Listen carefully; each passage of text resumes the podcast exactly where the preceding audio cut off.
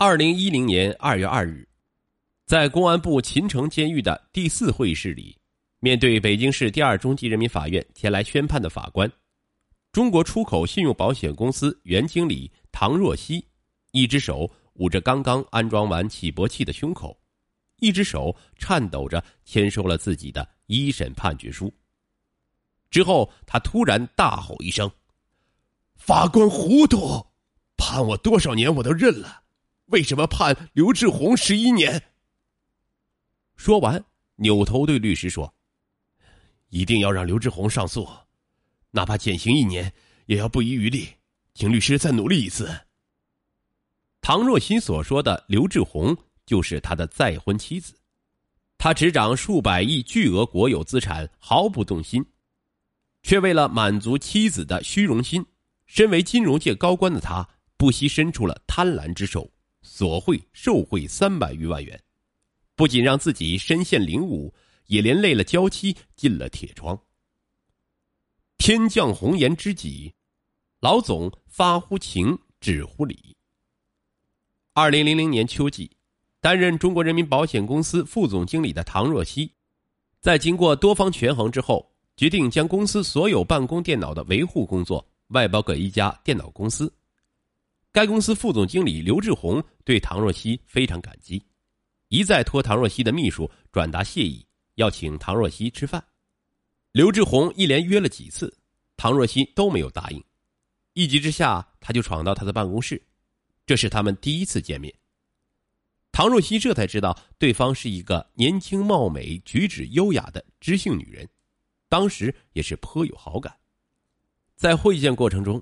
唐若曦发现刘志宏的一双眼睛总是往他身后墙壁上挂的一幅油画上飘。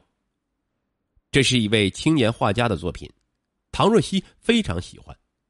有人见他办公室里挂着一幅并非出自名家的油画，觉得不配他的身份，就拿来几幅名家的作品要替他换画，他都没有答应。今天见刘志宏面露欣赏的神情，他好奇的问道：“刘总。”你也喜欢这幅画？刘志宏谦虚的说：“嗯，我不太懂画，只是觉得这幅画很有意思，好像作者在表达一种向往的力量。”唐若曦一听，觉得他的喜欢正是自己对这幅画的理解，当即引为知音。后来才知道，他毕业于兰州大学，因为爱好艺术，曾经选修过油画专业。因为绘画的话题，两个人聊得比较投机。刘志宏趁机提出邀请，唐若曦立即答应共进晚餐。不过他提出的条件是他买单。刘志宏抿嘴一笑，未置可否。当晚，两人到了一家西餐厅吃饭，在温馨的钢琴曲中边吃边聊。在此之前，刘志宏早已做过功课，对唐若曦的个人情况做了详细了解。唐若曦出身名门之后，他的父亲是著名作家、文学理论家和鲁迅研究专家唐涛。他于一九五五年四月二十日出生于上海，上面有两个哥哥和一个姐姐。一九七八年，唐若曦从北京师范大学历史系毕业后，考上中国社会科学院世界经济学专业研究生，获得硕士学位后。到英国牛津大学做过访问学者，回国后他步入政界，先后担任河北省邯郸市市长和河北省纪委副主任等要职，官至正厅级。一九九五年十二月，唐若曦调任中国人民保险公司中保财产保险公司副总经理，三年后他升任中国人保副总经理。当然，刘志宏并不了解的是，在事业顺风顺水。职务步步高升之际，唐若曦的婚姻却亮起了红灯。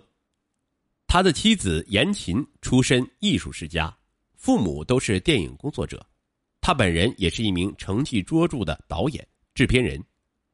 从二十世纪九十年代开始，严琴制作拍摄了一系列深有影响的影视剧。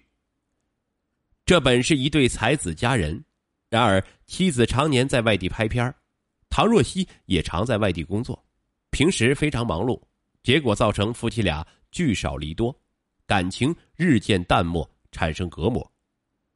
以前还有独生女儿维系着两人的感情。可自从女儿赴英国留学后，夫妻两人竟然难得见上一面。唐若曦是一个感性的人，心思也很细腻。然而这些年来，他连与妻子坐下来悠闲的喝一杯茶的机会都难找，因此外表上看起来风流倜傥的唐若曦，其实感情已经处在沙漠地带。与唐若曦这种名门子弟不同的是，比他小八岁的刘志宏。则是典型的小家碧玉，父母都是一家科技集团的普通职工，上面有哥哥姐姐。大学毕业后，他做过多种工作，后来在哥哥刘志强开的电脑公司里担任业务副总经理。家人都希望他早日找到爱的归属，可他心高气傲，一直没有找到合意的人。虽然已经三十六岁了，仍然待字闺中。如今认识了唐若曦这样一位儒雅又深具男人豪情的学者型高官，一颗高傲的心也不禁泛起了波澜。本来刘志宏只是因为答谢唐若曦对自己公司的关照而请他吃饭的，但是席间两人几乎一句也没有提生意上的事儿，而是聊文学、聊绘画、聊休闲，真是相见恨晚。唐若曦见刘志宏博闻强识、多才多艺，不由得内心里充满了好感。刘志宏此前也结识不少官员，但是像唐若曦这样儒雅而一身文化味的高官，确实是少之又少。在他眼里，他不是一个高官，也不是掌握百亿资产的企业家，而是大学校园一名才气横溢的教授，一个可以交心的友人。这天分别时，两人都有点依依不舍。此后，两人经常相约吃饭聊天。刘志宏会不经意间问唐若曦的婚姻，唐若曦总是黯然神伤的用话岔过去。刘志宏冰雪聪明，对他百般宽慰，令唐若曦很感动，觉得眼前这个女人太善解人意了。一天，刘志宏提出去唐若曦家看看。唐若曦住在单位分给她的一套一百多平方米的三居室里，面积虽然不小，房间里却凌乱不堪，一看就是缺乏女主人收拾的模样。刘志宏问唐若曦为何不雇一个保姆，他回答说：“妻子常年在外，家里又多个保姆，他感到不方便。再说他一个人也习惯了，而且他回家的时间没有规律，请钟点工也很麻烦，所以房间就成这样了。”刘志宏听后叹了一口气，挽起袖子就收拾了起来。